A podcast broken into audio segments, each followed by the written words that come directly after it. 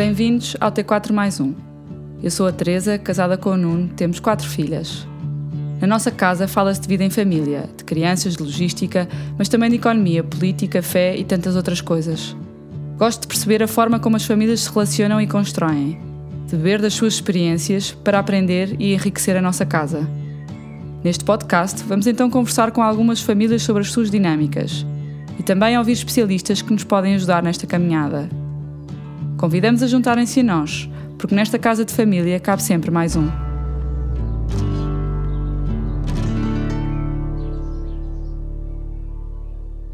Olá, bem-vindos a mais uma conversa do T4 mais um. Hoje conversamos sobre opções familiares. A Leonor Sacadura Bot tem 38 anos, é casada, tem três filhos. É de Coimbra, mas já passou por Lisboa e vive atualmente em Viena do Alentejo. Trouxe a Leonor, não só porque é uma amiga querida, mas também porque tem uma vida familiar um bocadinho diferente.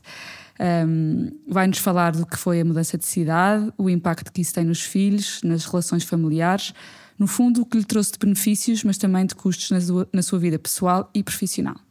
Leonor, olá, obrigada por estares aqui comigo.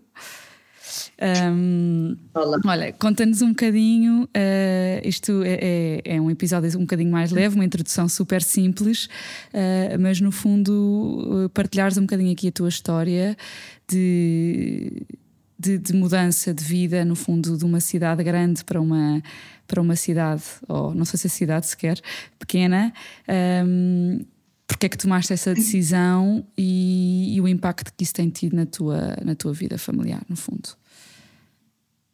Olá, Terezinha, obrigada. Estou muito contente de estar aqui a contar um bocadinho da nossa experiência, do que é que é a nossa vida, às vezes vista como um bocadinho diferente no que são os moldes atuais, por assim dizer. Uh, olha, para começar, posso dizer que se me dissessem há 10 anos, ou não há 10 não, mas se me dissessem há 12 anos que eu ia estar a viver em Viena do Alentejo daí a um tempo, eu ia dizer que, que era mentira, que não era possível e ria-me se calhar na cara dessa pessoa porque sempre quis imenso estar em Lisboa e para mim fazia imenso sentido e tinha a família toda os amigos todos e aquilo era ótimo, mas de facto isto é a prova de que, olha, nós não adivinhamos o que é que está, o que é que vem aí à frente na nossa vida, não é? E, e no meu caso foi, foi ótimo.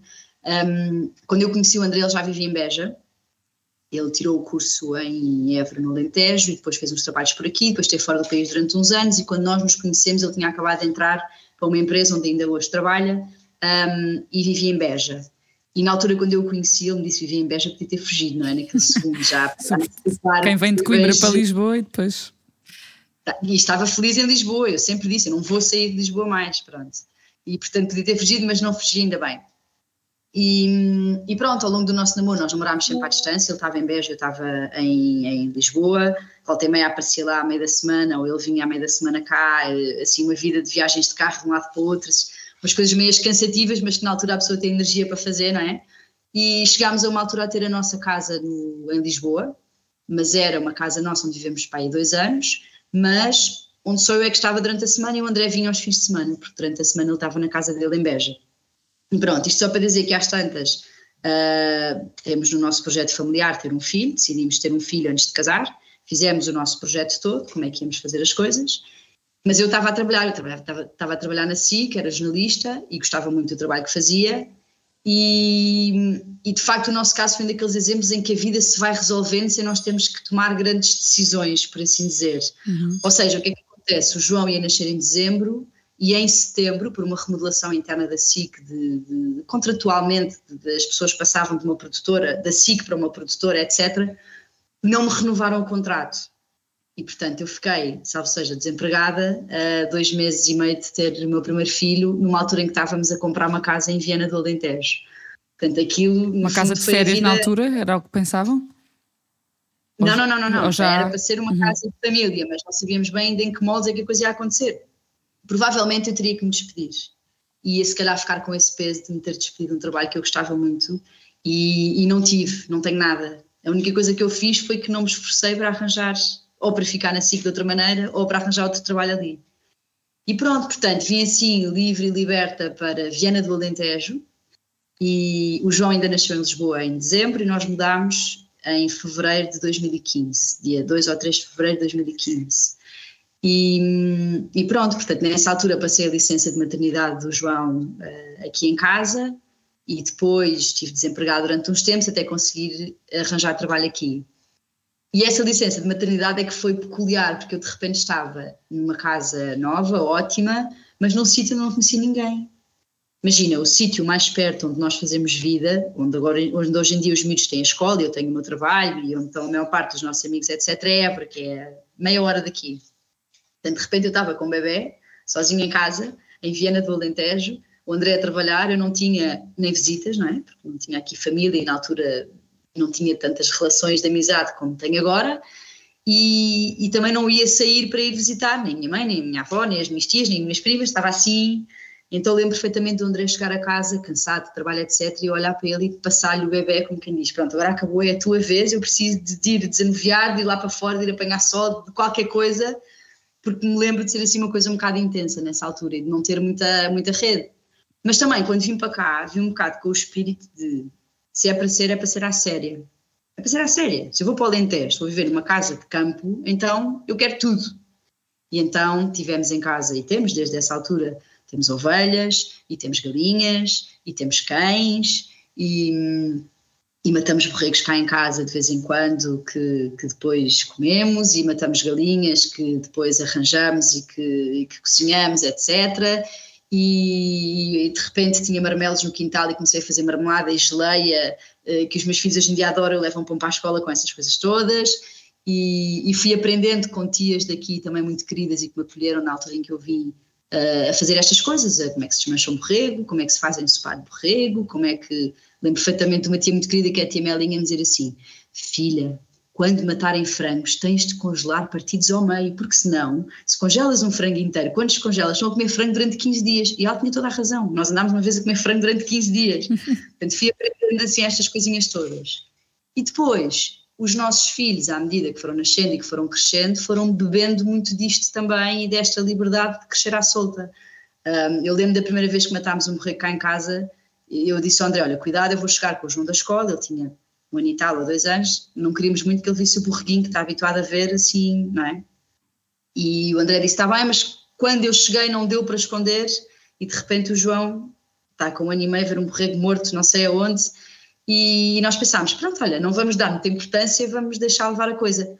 E a verdade é que para eles isto é tudo tão natural, o verem o borrego uh, nascer, mas depois passado uns tempos uh, é morto e depois passado uns tempos uh, vamos comê-lo, é o mesmo com, com as galinhas e os ovos e tudo, que nós às tantas já não escondemos este processo deles, já não escondemos quando, há, quando se vai matar um borrego, já não escondemos quando se vai matar galinhas, já permitimos que eles estejam, que eles façam parte disto, eles às tantas já pedem e querem, querem participar e querem ajudar.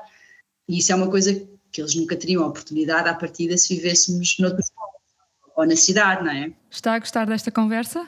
Gostaria de ouvir mais histórias e mais especialistas em áreas relacionadas com a família? Ajude-nos a fazer crescer esta casa e a chegarmos a mais pessoas. Descubra como ser patrono ou outras formas de contribuir na descrição deste episódio, na plataforma de podcast ou no Instagram.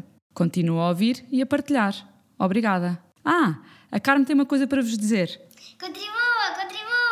Sim, eu estava a pensar só, só como pergunta que é tu se calhar idealizaste como, como modelo família ou como modelo de educação para os teus filhos, estás em Lisboa, uh, escolas, se calhar num modelo, não digo mais exigente, mas. Uh, eh, um, e de repente tens, tens uma realidade completamente diferente, já foste ter que procurar escolas perto um, mais pequeninas ou que se calhar não têm os estándares de educação e pedagogia que se calhar idealizaste como é que, como é que foste gerindo também estas decisões? Ou seja, um, foi uma coisa que te pesou ou foste vivendo com, com liberdade e, e também em conjunto com o André, naturalmente? Primeiro, isto só faz sentido porque eu estou com esta pessoa, não é? Ou seja, não vinha para aqui sozinha, isto não me fazia sentido eu estar em Vena do Alentejo sozinha com crianças. Quer dizer, claro. agora poderia já fazer, mas, mas quer dizer, isto é um projeto de família e faz sentido desta maneira. E depois, eu acho que nós somos pais um bocadinho eh, despreocupados, não nessa parte da educação, mas no fundo como é que nós temos gerido a coisa, que é dentro do que temos à nossa escolha, ao nosso alcance, estamos a fazer as melhores opções, ou aquilo que para nós são as melhores opções para os nossos filhos. Uh, no pré-escolar, na creche e pré-escolar, há uma escola ótima cá em Évora, que é onde tivemos a sorte de os três terem andado desde o berçário até saírem para a primária. Quer dizer, o mais novo está agora na, na sala um ano, portanto ainda continua no colégio que é uma IPSS espetacular e que nós, aquilo é uma casa para os miúdos e para nós e tem sido uma aposta ótima. E quando foi a altura do João ir para a primeira classe, eh, nós optámos pelo ensino público, ou seja, o privado que havia aqui não nos dava as garantias de um ensino de qualidade, dava-nos as garantias de um, ehm, ótimas eh, infraestruturas, mas não do ensino de qualidade. E, e, nós também temos uma grande rede de apoio de muitos amigos e pessoas espetaculares aqui em Évora, e temos seguido um bocadinho também os, os amigos que estão um espaço à nossa frente, já com filhos mais velhos, não é? que têm mais experiência, que já, que já fizeram essa triagem das escolas, etc. E nós temos um bocado aproveitado essa sabedoria deles. E vou-te dizer, nós não estamos nada, nada, nada hum, eh, desiludidos com aquilo que estamos a dar aos nossos filhos eu, eu como estavas a dizer, cresci em Coimbra, andei sempre em escolas públicas, nunca andei em nenhum colégio. Sim, sim, isto nem, era, nem era entre escolas públicas e escolas privadas, ou seja, porque há, não, sim, há, há tudo, não é? Nos dois âmbitos. Uh, claro, mas eu sinto que um colégio é sempre um ensino diferente, como estavas a dizer, mas, mas como, como, como Em que podes escolher a pedagogia, não é? E nesse caso, não é? Nos colégios privados tu podes escolher, eu vou para aqui porque me identifico com este tipo de pedagogia, enquanto que na escola pública, não, é uma coisa mais standardizada, digamos assim. É um mas... risco, é um risco. E acima de tudo, eu acho que na escola pública, por exemplo, é preciso as pessoas terem feitio para ter filhos na escola pública e tempo porque de repente tens as greves e não há escola, porque Exato. de repente a professora fala que não tens a EC, e de repente eh, há não sei o quê, a escola fecha, e de repente não há almoço, e de repente, portanto, a pessoa Sim, tem que a escolha, a, a escolha da educação tem isso tudo envolvido, não tem só que ver com.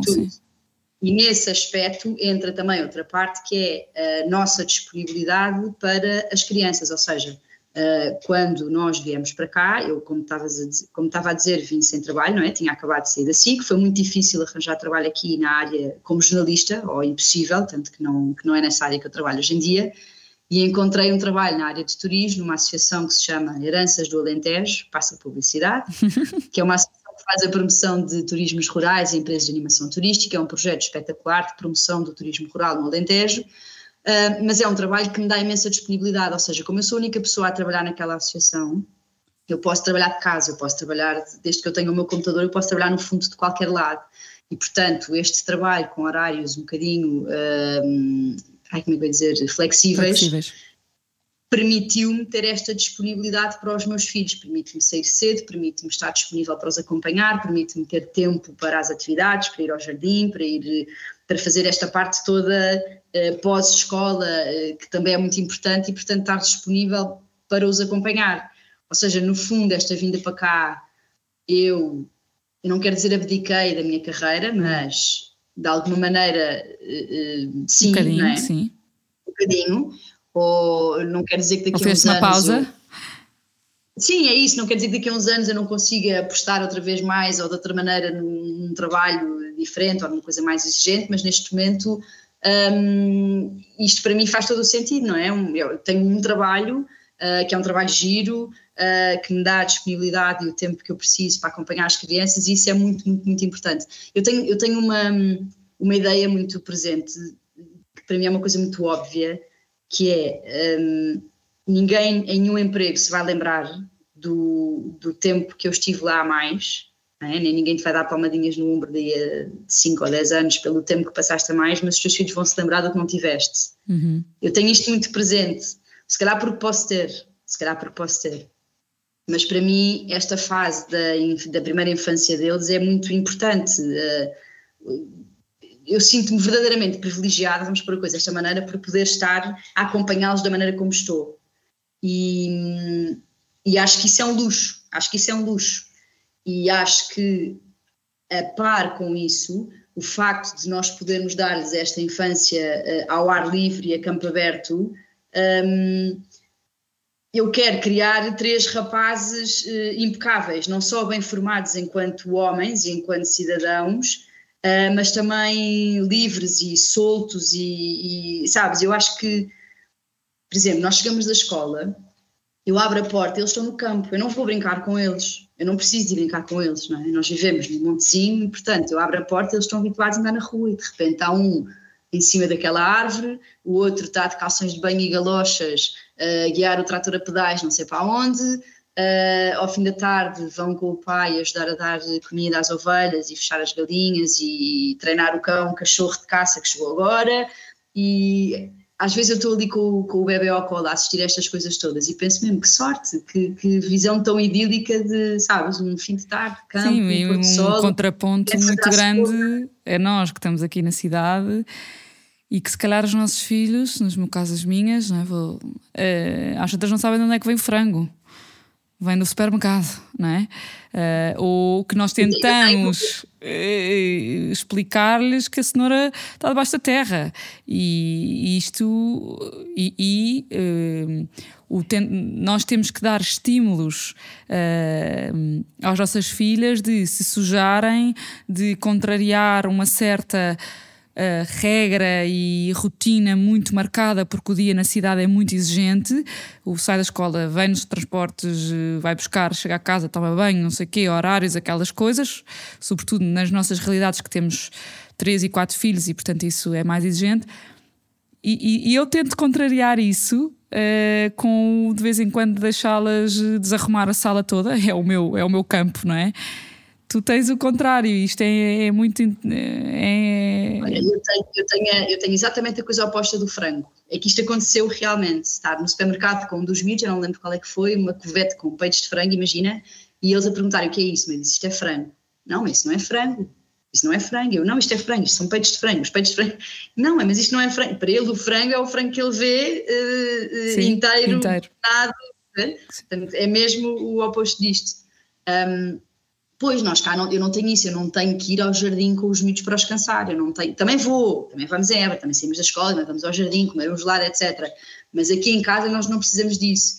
E, e voltei meio, faço umas coisas com eles, que eles agora crescidos já pedem, já gostam, mas desde pequeninos que incuti isto, eh, que é uma coisa que me dá imenso gozo. Eu, eu não sei se faço isto por eles ou por mim, às tantas, que é um, uma coisa tão simples como deixá-los ir brincar para a chuva.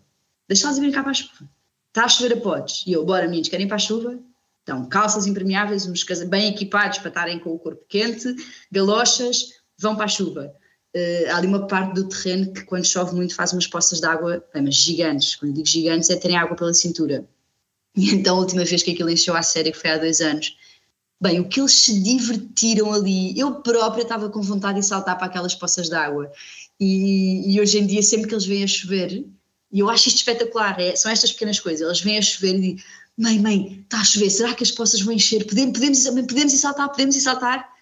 E pronto, por exemplo, há, há, este fim de semana choveu pouco, não deu para grande coisa, mas de repente eu olho lá para fora e olha, estavam eh, de, de calções de banho e galochas a correr à chuva, o outro escorregava de barriga no chão, na laje, para, para, para dizer que era pinguim, escorregava, e são amigos que têm esta liberdade, que é eh, isto é uma coisa normal na vida deles, não é? Claro. Às vezes acontece estar com filhos de amigos não tão habituados a isto e vê-los assim quase com.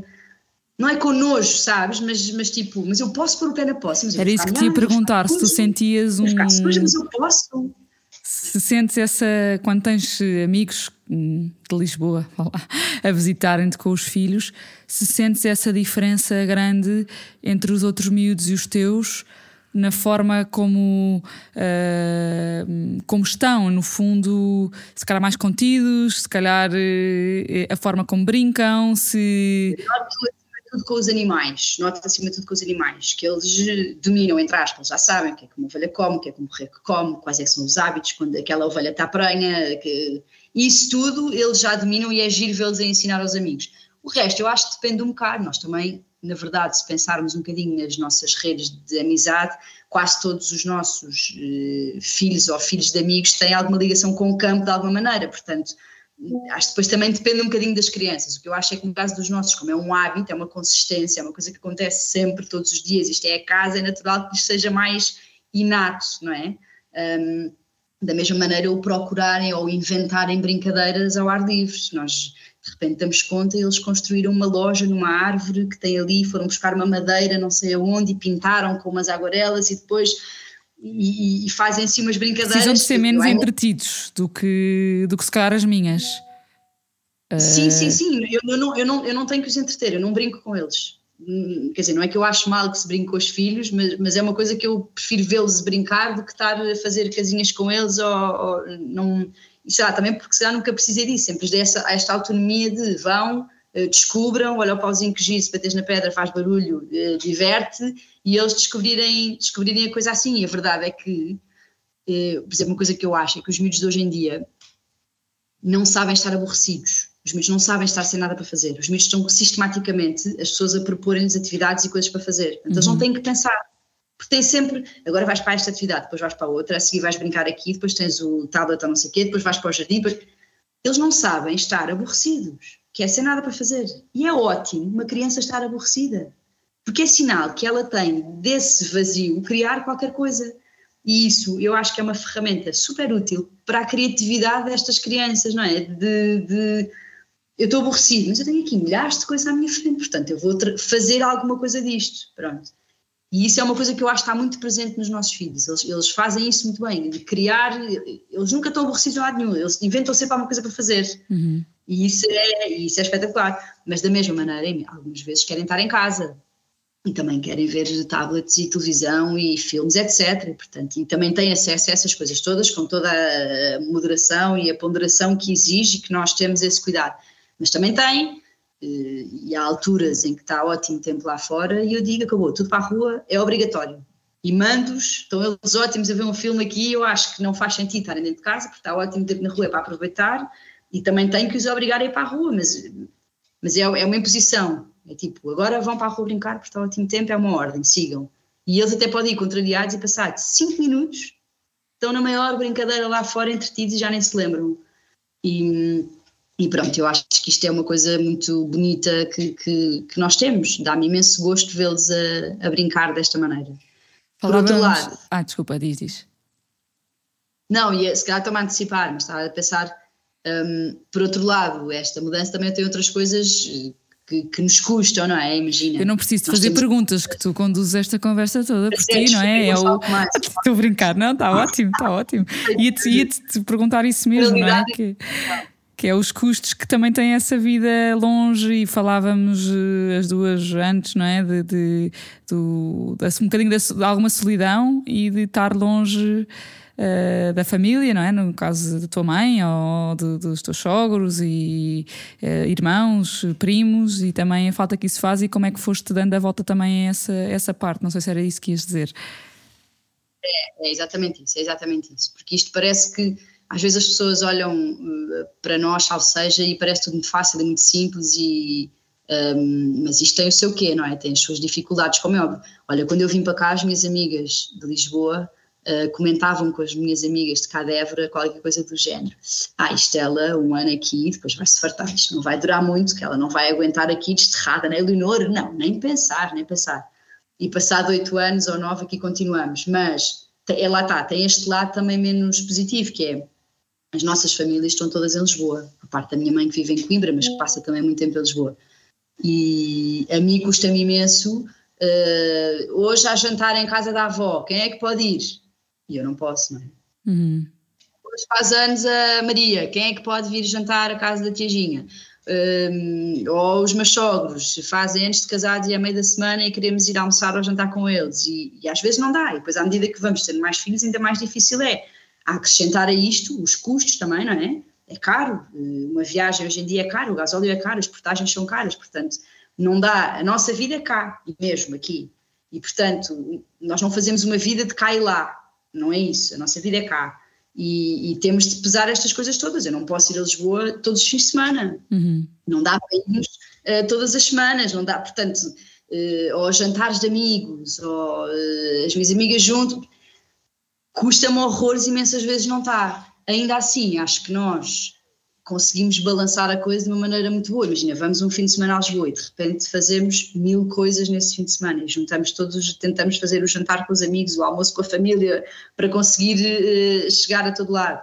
Claro que às vezes há coisas importantes, como imagina, há uns anos, os 90 anos de um tio avô meu muito querido.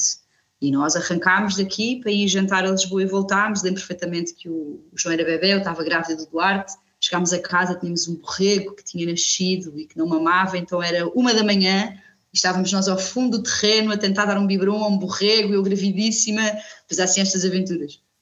Mas, mas pronto, há este lado menos, menos simpático. Um, às vezes eu vou em trabalho em Lisboa e estou tipo três ou quatro dias lá e tento nessa semana marcar imensas coisas e programas com amigas, etc., para matar saudades. Mas, mas pronto, mas faz falta, faz falta às vezes aquilo de sair do trabalho e ligar à minha amiga de sempre e dizer: Olha, bora beber uma cerveja, bora, vou aparecer aí, não vou dizer, não, não tenho que dizer nem tenho que justificar, vou aparecer porque preciso estar aí um bocadinho à conversa contigo.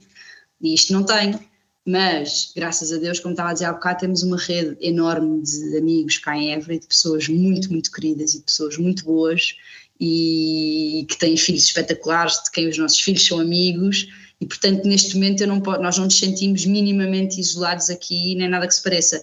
E até te digo mais, até notamos que nos últimos anos tem vindo imensa gente para cá, fazer opções, se calhar vêm para cá e vão viver em Évora, que é, mais, que é a cidade, não é? Uhum. Em Lemberg, é a cidade, não vêm como nós para, para, para, uma aldeia ali ao pé, ou para uma vila ali ao pé, mas sinto que há pessoas a, a, a tomarem esta opção de vida, porque de facto as coisas têm outro ritmo por aqui, não é? E vês isso mais tipo na nossa geração, ou seja, uh, chegar aos 40 ou, ou, mais novos, ou seja, um bocadinho esta. Eu sinto isso, sinto muito a nossa geração a chegar a um ponto, ou porque tem mais filhos. Uh, que às vezes um bocado de exaustão também, de, de, ou estão um bocadinho mais velhos e portanto já não dão tanta importância a certas coisas, dão a outras e tomarem essas decisões mais perto dos 40 uh, eh, do, que, do que os mais novos que ainda têm um bocadinho de sede do, do trabalho e portanto ficam em Lisboa ou nas grandes cidades, vai lá. Um, ehm, olha que não sei, não? olha que não sei. Isto é só intuição, geração... não é nada estatístico, não é óbvio. Eu estou a pensar, sempre que, não é sempre que vem alguém para cá, mas muitas vezes vêm pessoas para cá, amigos amigos telefonam, ah, eu conheço lá, eu vou-te dar o número. Uhum. Essas vezes eu recebo pessoas que vêm de Lisboa, de, de Algures, para Évora, pedir ajuda ou para casa, ou para as escolas, ou com trabalhos, etc. Portanto, eu vou recebendo assim alguns telefonemas de amigos de amigos que, que vêm para cá.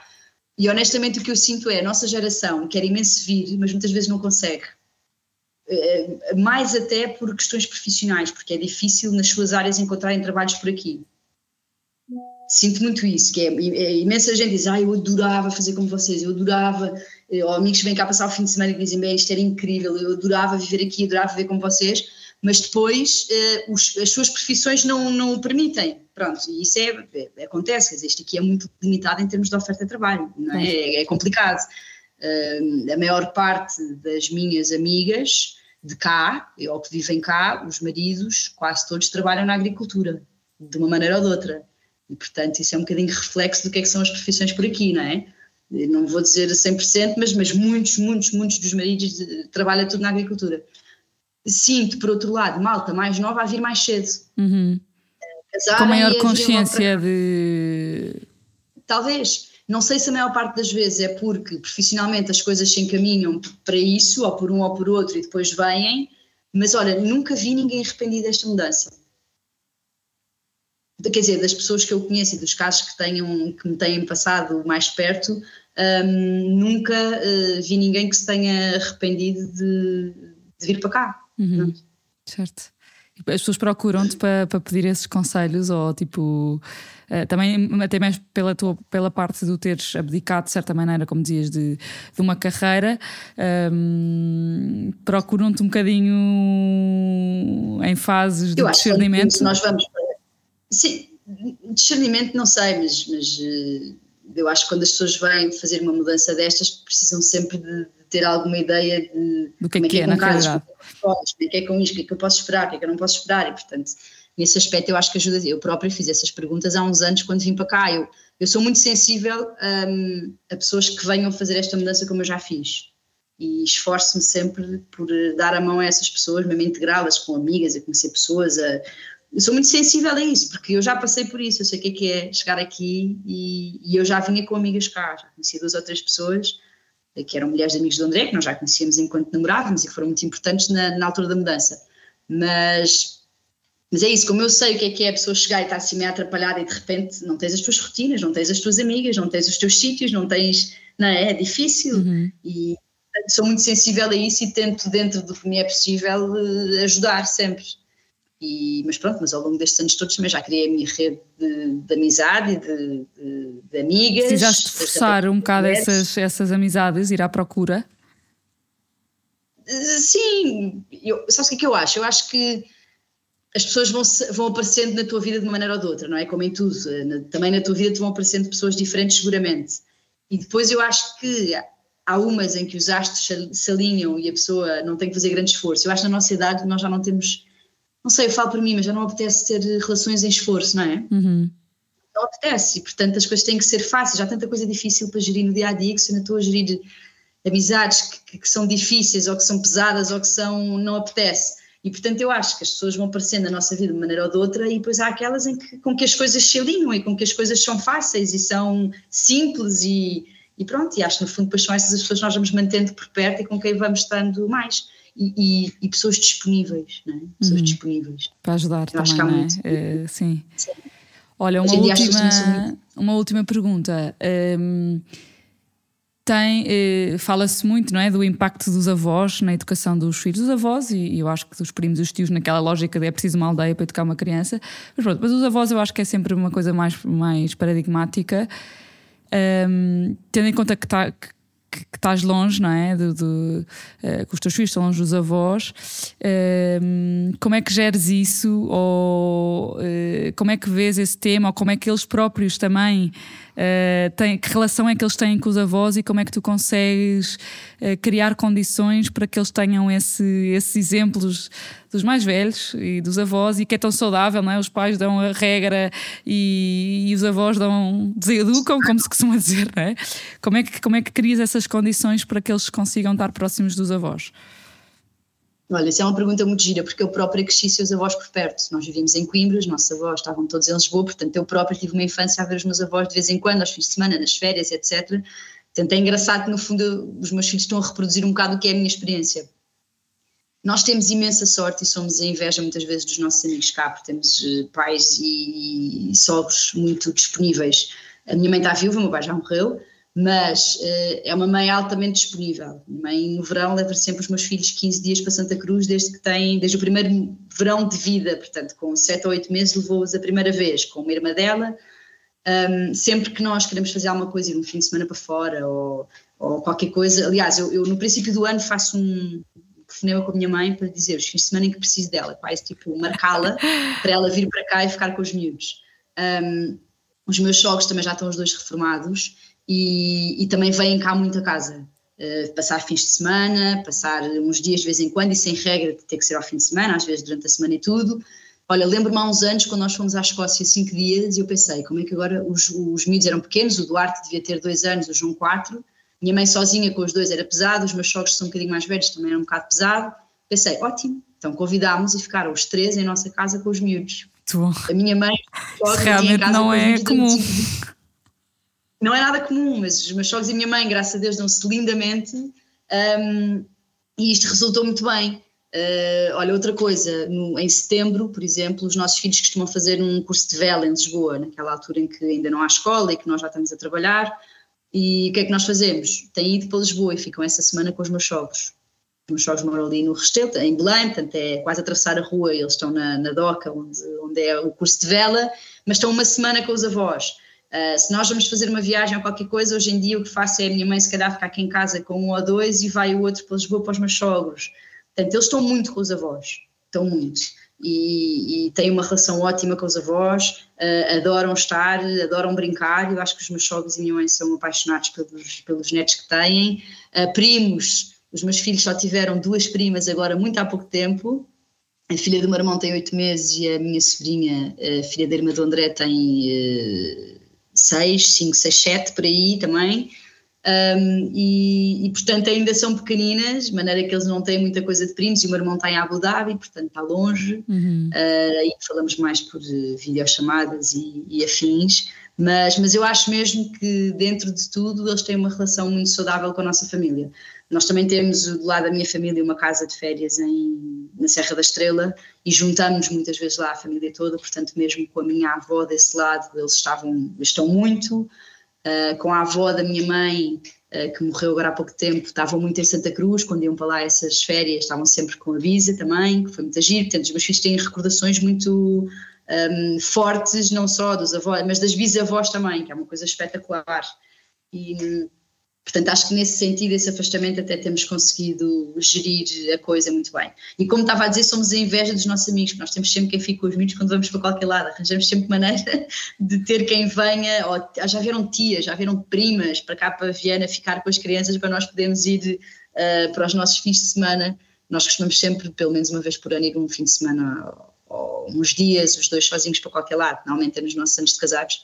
Acho super importante deixar a malta toda e arrancar e, e, portanto, pelo menos há um fim de semana por ano que, que vamos sempre os dois sozinhos e, e pronto, e despachamos a criança para alguém de família. Eu acho que essa, eh, os teus sogros e a tua mãe irem para aí, ficarem aí, com essa naturalidade toda obviamente que tem muitos deles provavelmente serem ótimas pessoas e mas também há de ter muito de vocês também que é porque não é fácil ter eh, pais e sogros a dormir na própria casa. É, é diferente do é que virem fazer babysitting não é? Eh, porque é viverem na tua é estarem na tua casa.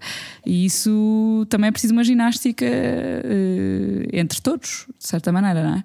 Sabes que apesar de vivermos em Viena do Alentejo, a nossa casa está sempre, sempre, sempre com gente. E isso é uma coisa que nos deixa super orgulhosos. Nós temos sempre amigos, temos sempre alguém a passar e dizer: Olha, estou aqui, posso ir. Não? Temos sempre amigos a dizer: Tenho não sei quem é Évora, posso? Podes. Temos sempre gente em casa, temos várias vezes durante a semana alguém que aparece para jantar, temos várias vezes alguém a passar fins de semana, temos. E isso é espetacular. E é muito costume termos a minha mãe e os meus sogros cá em casa ao mesmo tempo, desde sempre. Nós sempre promovemos isso de juntar, como a minha mãe, talvez, talvez para a minha mãe estar viúva, desde que o André e eu nos conhecemos, também fazemos por, por isso e, e eles funcionam bem e dão-se lindamente os três e como a minha mãe vai imenso jantar à casa dos meus sogros, ou enfim, há assim umas trocas e baldrocas, mas que eu acho que são muito saudáveis, até para os nossos filhos é espetacular poderem ver esta liberdade toda entre a família da mãe e do pai, de como as coisas mudam tão bem, não é? Claro. Olha, tinha dito que isto era a última pergunta, mas por acaso lembra-me aqui mais de outra coisa, e agora é mesmo a última, que é que agora voltando um bocadinho atrás tu, às tuas opções profissionais. Um, porque uh, abdicaste de certa maneira, pronto, também da, da, tua carreira como jornalista, depois entraste neste projeto das Heranças do Alentejo, mas a verdade é que um, isso também, esta mudança de vida, também te abriu portas para fazer outras coisas. Uh, e lembrava-me da nossa conversa que realmente quando tu pensas mudar de carreira, no teu caso, pronto, houve a situação da SIC e da mudança contratual, etc. Mas eu se pensar na minha realidade e pensar, agora vou deixar o trabalho para ir para uma coisa mais uh, menos exigente, para estar mais com os miúdos e penso que horror e não sei o quê, e mudança e carreira a verdade é que se foram abrindo outras portas para ti, ou foste-te metendo também, quem te conheça uh, uh, sabe que não és propriamente uma pessoa parada, mas foste-te metendo noutras coisas que também te foram enriquecendo uh, de outras maneiras, imagino, intelectualmente, não é? Olha, eu, eu, acho que uma coisa que eu já aprendi na minha vida é que quanto mais coisas uma pessoa faz, mais tempo tem, salvo seja, não é? As pessoas que, que não fazem nada nunca têm tempo para nada, e as pessoas que fazem imensas coisas têm sempre tempo para mais qualquer coisa. Pronto, eu acho que é um bocadinho isso. Eu sou um bocado elétrica, como, como, como tu sabes e como se deve uh, notar, e, e, pronto, e o que é que eu tenho feito? Olha, o, eu tenho um marido que é muito empreendedor e é um homem de negócios, está sempre à procura de muito mais do que eu, eu depois executo quais, ele tem as ideias, depois depois ajuda a executar. Então há uns anos o André falou de comprarmos uma casa em Évora para fazer um alojamento local. Pensei, que loucura, como é que vamos agora comprar uma casa e fazer um alojamento local e cômica? Bem, a verdade é que abrimos em 2019 uh, um alojamento local, temos dois apartamentos em Évora uh, e sou eu que faço a gestão de tudo, pronto, de, de check-ins, de check-outs das plataformas, do que é que falta na casa, de gerir as limpezas, as lavandarias, uh, portanto é uma coisa que também dá trabalho e que, e que, tira tempo, mas também é um income para a família, portanto é quase um side job, não é? Um, cheguei a fazer trabalhos é, como freelancer para o Diário do Sul, que é o jornal daqui da região. Uh, cheguei a fazer uns trabalhos para uma empresa ligada aos vinhos que precisava de uns textos. Fui fazendo um, com uns amigos, com um casal amigo nosso aqui de Évora, que ele é enólogo e queria ter um projeto pessoal de vinhos, e o André também tinha esse sonho. Comprámos um terreno ali ao pé de Évora há dois, três anos, já fez três anos, e estamos, plantámos uma vinha já, plantámos uma vinha no, há um ano e, portanto, estamos a começar um projeto de vinhos com estes nossos amigos, portanto, um projeto a quatro, a quatro não, a nove, eh, porque eles têm duas filhas com os nossos três filhos, e isto sim é um projeto a longo prazo, que é uma coisa que agora dá mais trabalho e chatices e, e, e tira dinheiro do que outra coisa qualquer, um, mas até isso é um. Agora, desculpa, vou só fazer aqui um, uma parte. Até isso é uma coisa espetacular para os nossos filhos. Uhum. Não só uh, deixar-lhes uma coisa um dia para a frente, mas, mas dar-lhes estes projetos, que é eles, como estão nisto desde o princípio, o Monte da Rioeira é um projeto também deles e das filhas Sim. dos nossos amigos. Não é? Eles sabem que vão crescer com esta vinha. Daqui a uns anos nós vamos mostrar fotografias como eles eram pequeninos quando a vinha foi plantada e de quando íamos para lá, etc, etc. Portanto, é um projeto também deles. E isso eu acho que é muito giro, incluí-los, eles vão para o mundo connosco e, e, e, ajudam a tratar das coisas e, e, fazem o que é preciso e, portanto, até isso é uma coisa, uma coisa engraçada. E sim, olha, estou muito envolvida também na Associação de Pais da Escola do João e do Duarte, acho que, da escola primária, acho que é o meu papel, eh, olha, não sei, penso que, que acho que posso conseguir eh, levar para ali qualquer coisa de positivo e ajudar e, portanto, interesso-me eh, para que as coisas estejam bem, portanto, é a minha maneira de conseguir eh, garantir isso ou assegurar alguma coisa é envolver-me. E acho que estas coisas todas, os nossos filhos aprendem pelo que veem, não é? Mais do que o que nós dizemos ou mais do que aquilo que nós lhes lhes tentamos ensinar. Eu acho que eles aprendem sobretudo pelos exemplos que têm à sua volta e por aquilo que veem os pais fazer. Se nós pensarmos na nossa própria educação e naquilo que nós fazemos hoje em dia, a minha mãe era assim, era super elétrica, metia-se imensas coisas e fazia tudo e, e nós, eu acho que inconscientemente reproduzimos um bocado isso e, e, e, portanto eu gosto que os meus filhos tenham este exemplo em casa de uns pais que conseguiram ir de, de um sítio para outro, de se ambientar a uma vida num sítio que não era, que não lhes era familiar, familiar, uh, mas que criaram os seus próprios projetos, criaram os seus próprios negócios, envolveram-se na vida deles, na infância deles, etc. E, e, pronto, espero que isto, que este esforço, que não é um esforço porque é feito com muito gosto, mas espero que este esforço e que este trabalho se reflita daqui a uns anos nas pessoas que eles se vão tornar. Acho que acima de tudo, move-me isso, move-me uh, preparar três miúdos para a vida, mas com, com os princípios todos no sítio e com, com as coisas todas no sítio, que não é, que não é fácil, não é? Como tu sabes, uhum. como toda a gente a educar filhos sabe, não é fácil, mas, mas às vezes já vejo pequenas coisas, é? agora que eles começam a ser um bocadinho crescidos e nós pensamos, ah, afinal resulta, afinal isto dá mesmo frutos, e isso dá depois para a frente e, e pronto, mas é uma aventura gira. E olha, posso dizer que a quem estiver a pensar mudar de vida, vir para o campo, sair da cidade, procurar uma vida diferente, venham, sem medos, porque a vida resolve-se, a vida apresenta soluções, a vida dá novos caminhos, põe pessoas novas na nossa vida e, e, no fundo nós só estamos cá uma vez, não é? Nós só estamos cá uma vez e isto passa a correr. Passa a correr, de repente nós damos conta e daqui a um bocado já somos velhinhos, estamos os dedos já somos velhinhos. Portanto, isto tem mesmo que ser para aproveitar e, e, temos que estar com os nossos e temos que estar e temos que ter tempo. Hum. E portanto, venham. Vês a Leonor Velhinha em Viena do, em Viena do Alentejo, a Leonor Velhinha em Lisboa, de volta, ou em Coimbra? Não, vejo aqui, vejo aqui, vejo aqui. Acho que já. Uh, nós às vezes falamos de nos aproximarmos um bocadinho mais de Évora, temos uma casa um bocadinho mais próxima de Évora por causa das logísticas e eu honestamente, não sei, eh, viver num apartamento é uma coisa que já me ia ser um bocadinho claustrofóbico porque a pessoa depois desabitua-se, não é? É fácil claro. habituar-se a ter esse espaço, espaço é? Uhum. é verdade. Mas, mas vejo-me aqui, claramente com o meu marido, os dois, a curtirmos o campo sozinhos, com os netos. a plantar batatas e cenouras para os, para, para os filhos levarem-te para casa. Olha, Leonor, obrigada pela tua história. Eu tenho sempre aqui duas eh, recomendações finais que peço, curtas, eh, ou seja, de resposta curta, vá lá, um, que é uma, eh, uma rotina, um hábito que tenham em família e que eh, ajuda a construir família de certa maneira, ou que gostem e que queiras partilhar para outros, e um sítio para ir, um passeio a fazer em família, enfim. Uh, então, a rotina, duas coisas uh, que eu acho muito giras. Uh, cada um dos meus filhos tem um e-mail que eu lhes criei quando eles eram bebés. Isto não cria família, mas é uma ideia que eu acho, que eu acho muito gira e que, que conto muitas vezes Cada um deles tem um e-mail que eu criei, eu tenho acesso a esse e-mail e vou mandando para lá fotografias, vou mandando textos, vou mandando uh, coisas que aconteceram, vou mandando as avaliações da, da, da creche, uh, vou mandando tudo para lá. Por exemplo, o Duarte agora, a educadora dele que saiu dos 5 anos, pedi a elas para lhe escreverem um e-mail e quando eles tiverem 16 ou 17 ou 18 anos, vou-lhes dar aquilo como um presente. Olha, está aqui muita Sim. coisa da vossa infância. Então, curtam. E um é hábito é os, fazemos... os álbuns dos dias dos, dos, dos, tempos modernos, não é? Ou a caixa das recordações do tempos, dos tempos modernos.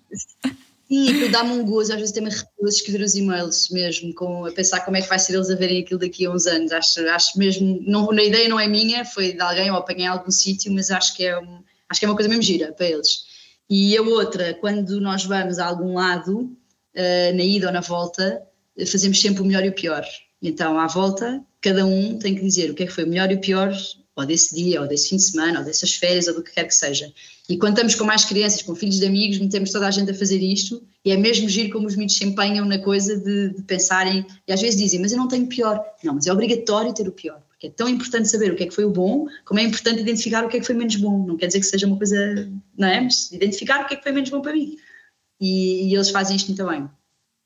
Um passeio, um passeio, um passeio Uh, ai, não sei, não faço ideia. Foi o último passeio Olha, em família que fizeste? Foi à Madeira, assim, grande foi à Madeira. Fomos os, estava à espera do Manel e fomos todos à Madeira. Eu gosto imenso de viajar com eles, portanto acho sempre que pegar um avião ou num carro e ir não sei para onde, acho sempre que é, que é ótimo. E, e gosto desse tempo de, de se, principalmente para ir para fora, não é? Porque para fora não temos de, estamos sozinhos, estamos mais isolados e, portanto, gosto, gosto imenso disso, dessa sensação de estar a mostrar uma coisa nova, de, de o excitamento da viagem de avião, de etc. Portanto, acho que sim. Mas qualquer fim de semana perto pode ser igualmente bom, não é Exato. preciso ir para Ir a Évora, não é? No, para o nosso caso, para quem está aqui em Lisboa, ir a Évora é sempre... Não, não, há quanto tempo não vens a Évora? A última vez que vieste a Évora? É Bom, vou no dia 30, portanto, a última vez não sei, mas por acaso tenho alguns amigos em Évora e, portanto, uh, até das cidades de Portugal que eu acho que visitei mais nos últimos anos. Uh, mas sim, mas se não fosse isso. Exato. Boa. Olha, Eleonora, obrigadíssima mais uma vez. Acho que a tua a vossa história é enriquecedora também eh, partilhar aqui com, com outras pessoas e, e, e, que as pessoas se sintam também inspiradas e possam levar qualquer coisa também para as suas casas. E por isso, obrigada mais uma vez. E a quem nos está a ouvir, obrigada por, por nos acompanharem e continuem a, a comentar e a partilhar com mais pessoas para chegarmos a mais casas. Obrigada.